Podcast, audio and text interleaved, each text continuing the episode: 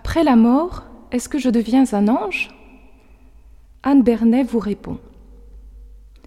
Peut-être avez-vous vu un vieux film américain qui s'intitule La vie est belle.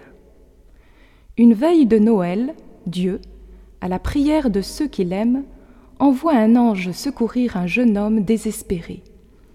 S'il réussit sa mission, l'ange, en réalité l'âme d'un défunt, sera confirmé dans son grade et obtiendra ses ailes, ses galons d'ange gardien.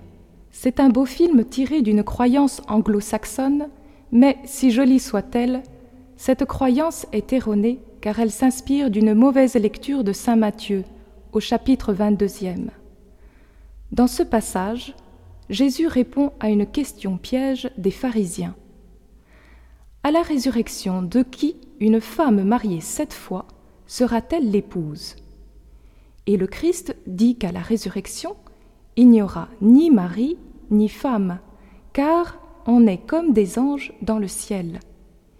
Il ne dit pas que nous serons des anges, mais que nous serons comme des anges, libérés des exigences de la chair, bien que nous ayons repris nos corps, désormais transfigurés, tel celui de Jésus au matin de Pâques.